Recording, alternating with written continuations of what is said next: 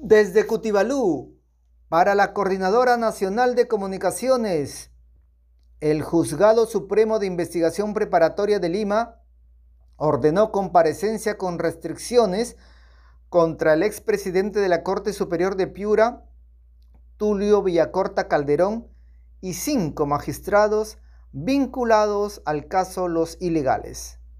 Mediante una resolución, el juez supremo Juan Carlos Checleisoria determinó comparecencia con restricciones por el delito de cohecho pasivo específico